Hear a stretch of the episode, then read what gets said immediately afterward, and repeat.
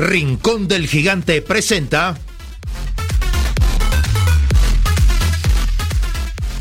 Semilla Oriental, un programa sobre el desarrollo de las nuevas generaciones en la sociedad del conocimiento.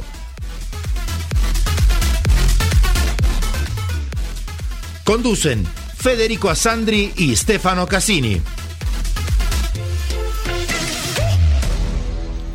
Producción Enzo Menose.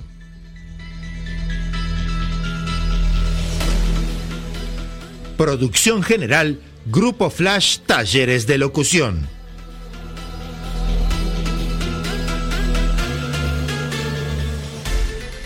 Bueno, buenas noches a nuestra audiencia de Semilla Oriental. ¿Cómo te va Estefano Casini? ¿Cómo andás Carlitos Condesa en los controles de Radio Oriental 770 AM? Hoy estamos transmitiendo en vivo para todo el país y para el exterior también por una entrevista que le vamos a hacer al señor Daniel Colombo de Argentina.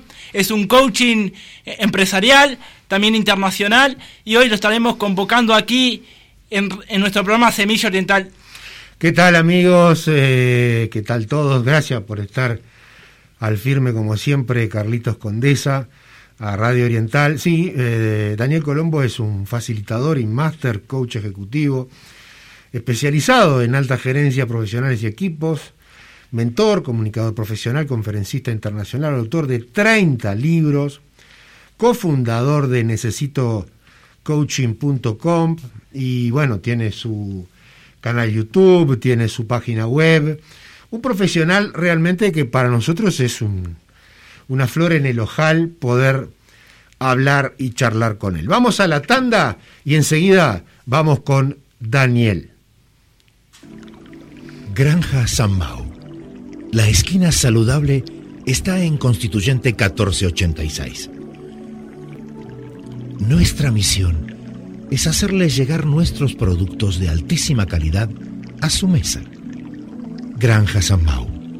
Lo más sano al alcance de tu mano. Llámenos al 098-353-226.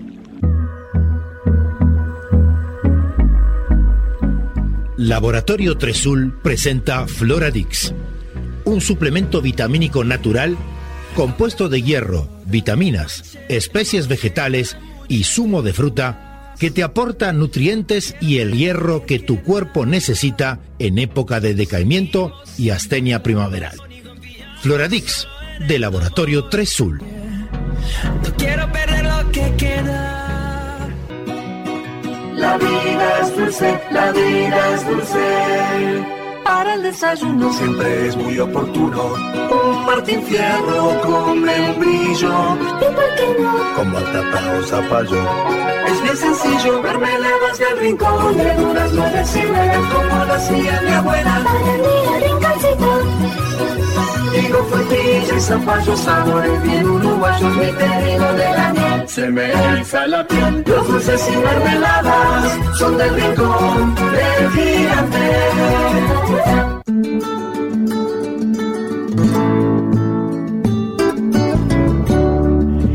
Sabor de lo casero, yo no lo cambio por nada.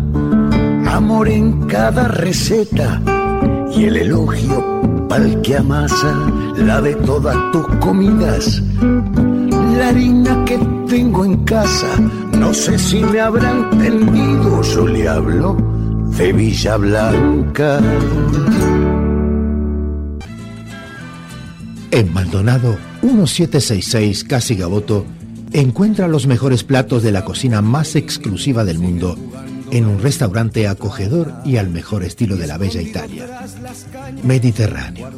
Una pausa para recordar que también en Montevideo se pueden saborear los gustos del país que marcó la historia del buen comer.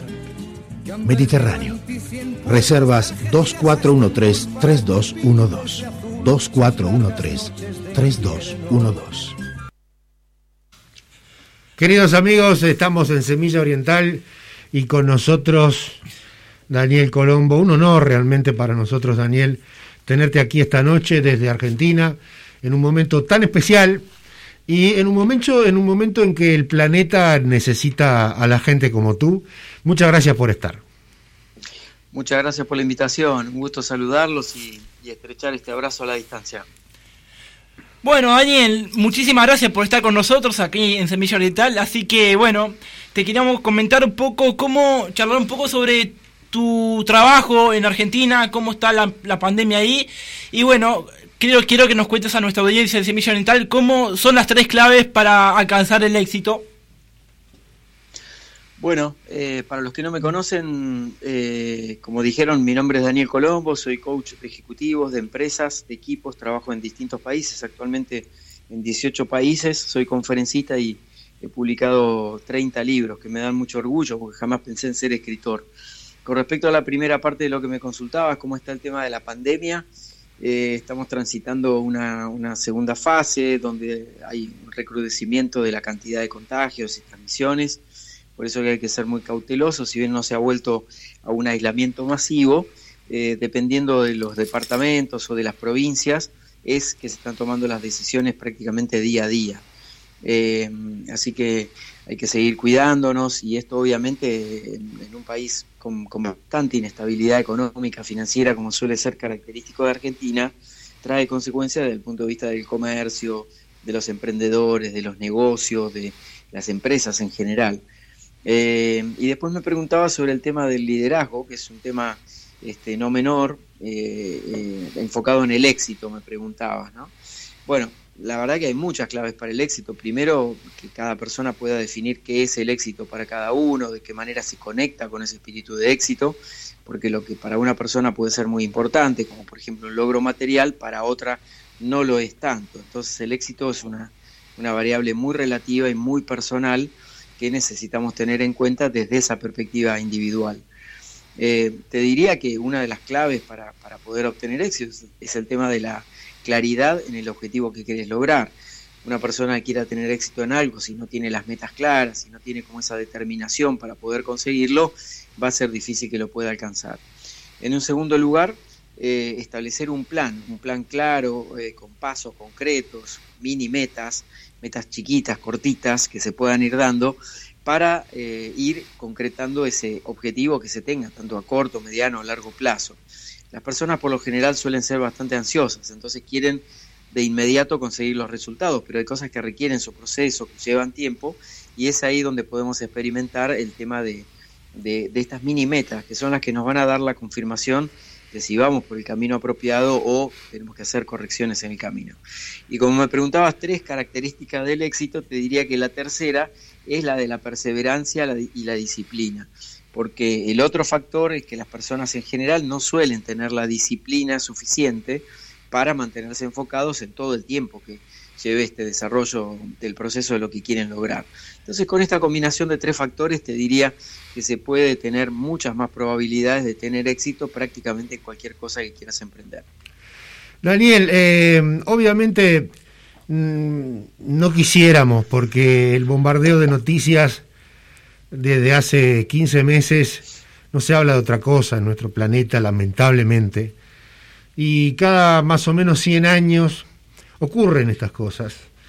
Y, eh, se viene un, un, pandemonium, le decían en otras épocas, y es una pandemia. Entonces, hoy el mundo, los líderes, los políticos, están em, eh, teniendo que elegir y están prácticamente viendo que hay, eh, quedan pocos caminos para recorrer.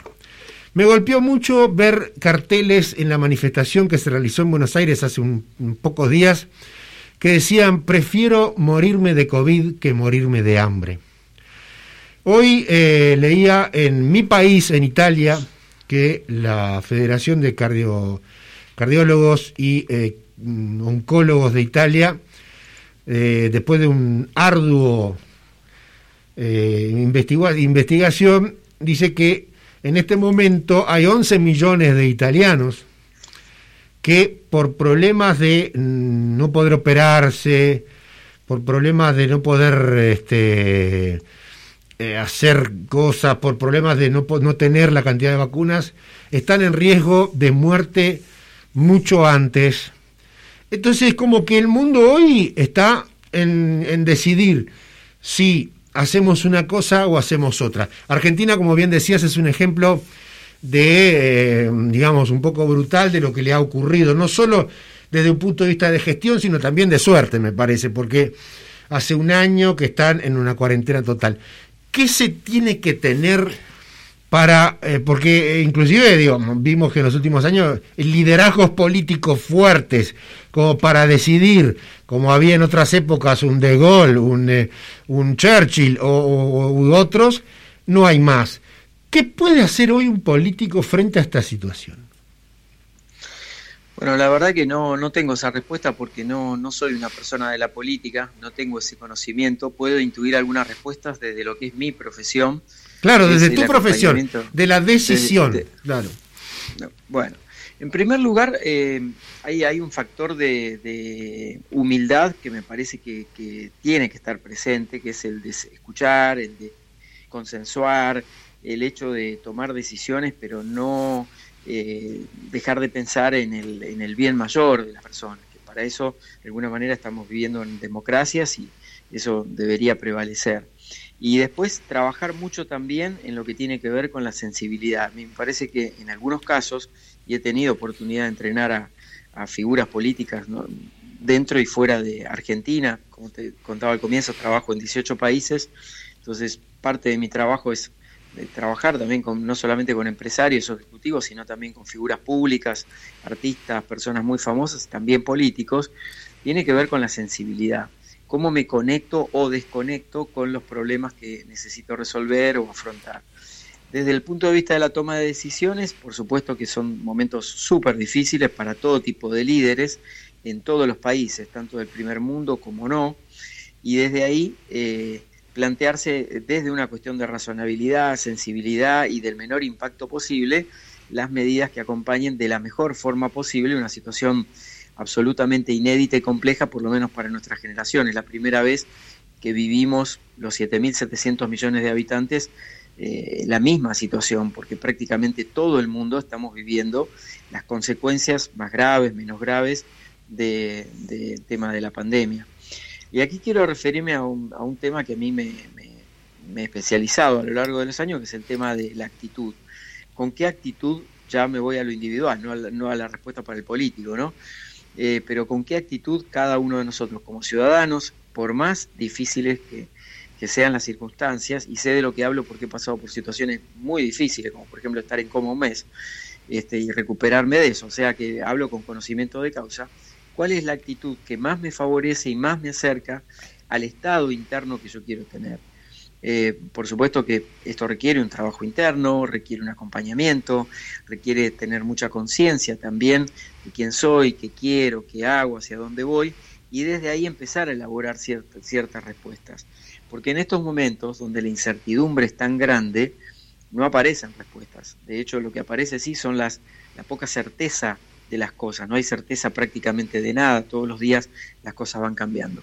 Es en estos momentos de incertidumbre donde nos podemos apoyar en nuestros puntos internos de fortaleza para desde ahí poder traccionar la mejor respuesta que podamos dar en cada momento. Le voy a poner un ejemplo sencillo que todo el mundo lo va a comprender. Cuando un líder de cualquier tipo, un líder por ejemplo de una empresa o un emprendedor que tiene su negocio o alguien que tiene digamos que está desarrollando su, su, propio emprendimiento, tiene que tomar decisiones, las toma basadas en su situación actual y también en su estado emocional interno. Te diría que prácticamente como nunca antes estamos hablando del tema de las emociones y del peso que tiene lo emocional en las decisiones cotidianas. De eso no somos conscientes generalmente porque como que las personas, la mayoría de las personas viven en automático, ¿no? Totalmente. En un hacer o en un, o un preocuparse continuamente por las cosas en vez de ocuparse. Bueno, cuando el líder, y vuelvo a decir que el líder es cualquier persona, el papá, la mamá de una casa son líderes de esa familia, ¿no? Eh, lo toma basado en el estado interno en el que estás. Por eso que en este momento es muy importante mantenernos en el mejor estado interno posible, por más difíciles que sean las situaciones externas.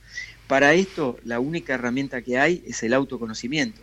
Si las personas no logran conocerse, no logran eh, identificar qué es lo que están sintiendo, ponerle nombre a esas emociones, es más complejo que puedan atravesar mejor los, los momentos difíciles, situaciones desafiantes. Claro, este, justamente eh, de los que, bueno, tú habrás estudiado mucho, mm, o sea, con toda tu experiencia, lo que es la programación neurolingüística, lo que son el lenguaje no verbal, toda una serie de cosas que, que hacen de, de cada ser humano un, un, eh, un, un, ser único, pero también colectivista. Hoy estaba mirando un video de los tantos que circulan sobre Japón, eh, una sociedad eh, que prioriza la disciplina a la inteligencia, por ejemplo.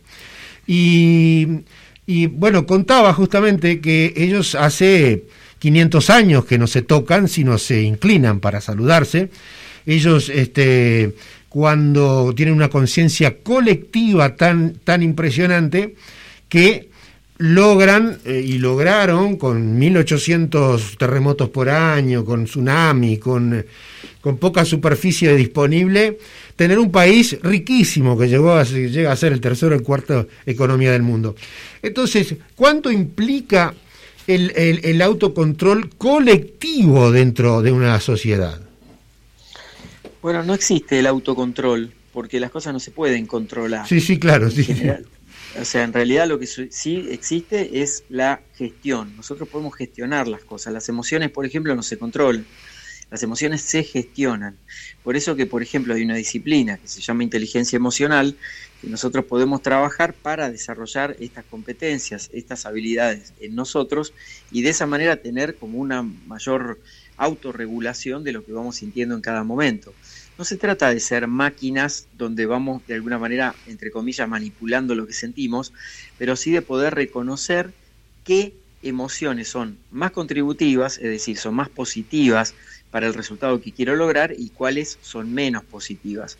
En general, esto que estamos hablando parece como muy utópico, muy lejano, pero en general podemos elegir conscientemente con un entrenamiento de qué manera voy a afrontar cada una de las situaciones. Voy a poner un ejemplo también concreto, a mí me gusta ser muy, muy concreto para hablar y poner ejemplos para que la gente lo pueda captar. Cuando de pronto tenés un diagnóstico no muy bueno en el ámbito de la salud, donde el doctor te dice X cantidad de cosas y no, no, no viene muy bien desde el pronóstico, digamos, yo puedo elegir mi actitud en ese momento.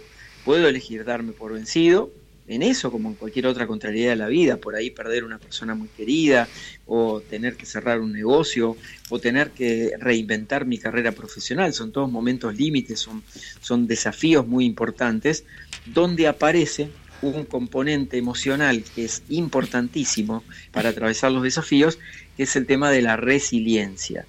La resiliencia es la habilidad que tenemos todos los seres humanos sin distinciones, no importa la cultura, no importa el nivel económico, eh, para superar enormes desafíos. Ahora, hay una condición que tiene la resiliencia y que no la podemos cambiar, y es que la resiliencia aparece cuando tenemos el motivo que detona esa resiliencia en nosotros.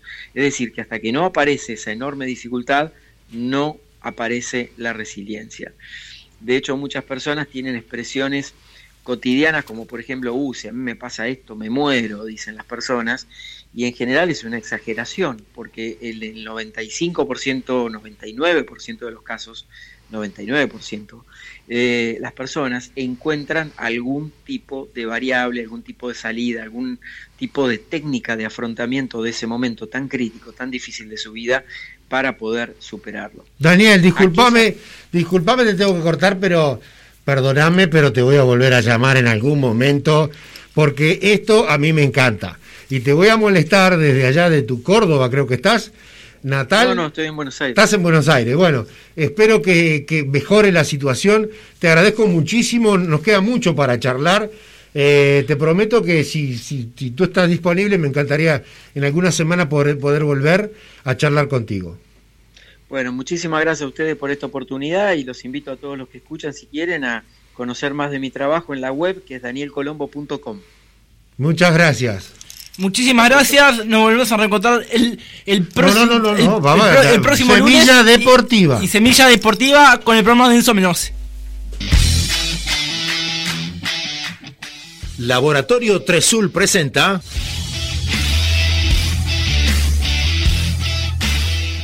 Semilla Deportiva un programa de Enzo Menose.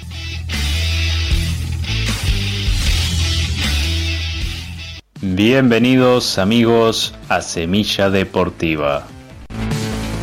Vamos a comenzar con novedades del fútbol uruguayo. Nacional ya nombró como nuevo director técnico a Alejandro Capucho y se sigue reforzando para la próxima temporada, mientras que Peñarol espera la llegada de Agustín Canovio, que jugará su último partido con Fénix el día miércoles. Debemos recordar que Peñarol juega mañana por Copa Sudamericana a las 9 y media de la noche con Cerro Largo. Recordemos que en el primer partido empataron 2 a 2, mientras que Fénix jugará el miércoles a las 7 de la tarde contra Torque, que en el primer partido empataron 0 a 0. En el calcio italiano, Inter venció a Cagliari por 1 a 0 y mantiene el liderato, mientras que Milan derrotó a Parma por 3 a 1. Juventus, por su parte, le ganó a Genoa por 3 a 1. En la Premier League, Leeds le ganó al líder Manchester City por 2 a 1, mientras que Manchester United venció al Tottenham por 3 a 1 con un gol de Cavani. En la liga, Real Madrid le ganó el clásico a Barcelona por 2 a 1, mientras que el líder Atlético de Madrid, con la ausencia de Luis Suárez, empató 1 a 1 con Real Betis. En la Superliga de Rugby, Peñarol comenzó la segunda ronda del torneo y derrotó al Olimpia de Lyons de Paraguay por 29 a 10. El Mirasol se encuentra segundo por detrás del líder Jaguares de Argentina. En la Liga Uruguaya de Básquetbol ahora mismo está jugando Urunday contra Ubil, mientras que Olimpia juega a las 9 y media de la noche con Peñarol. Esto fue todo por hoy. Nos reencontramos la próxima semana con más Semilla Deportiva. Laboratorio Tresul presentó Semilla Deportiva, un programa de Enzo Menose.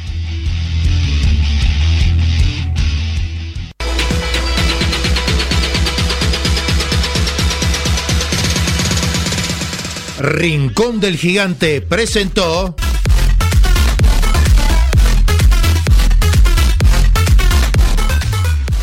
Semilla Oriental, un programa sobre el desarrollo de las nuevas generaciones en la sociedad del conocimiento.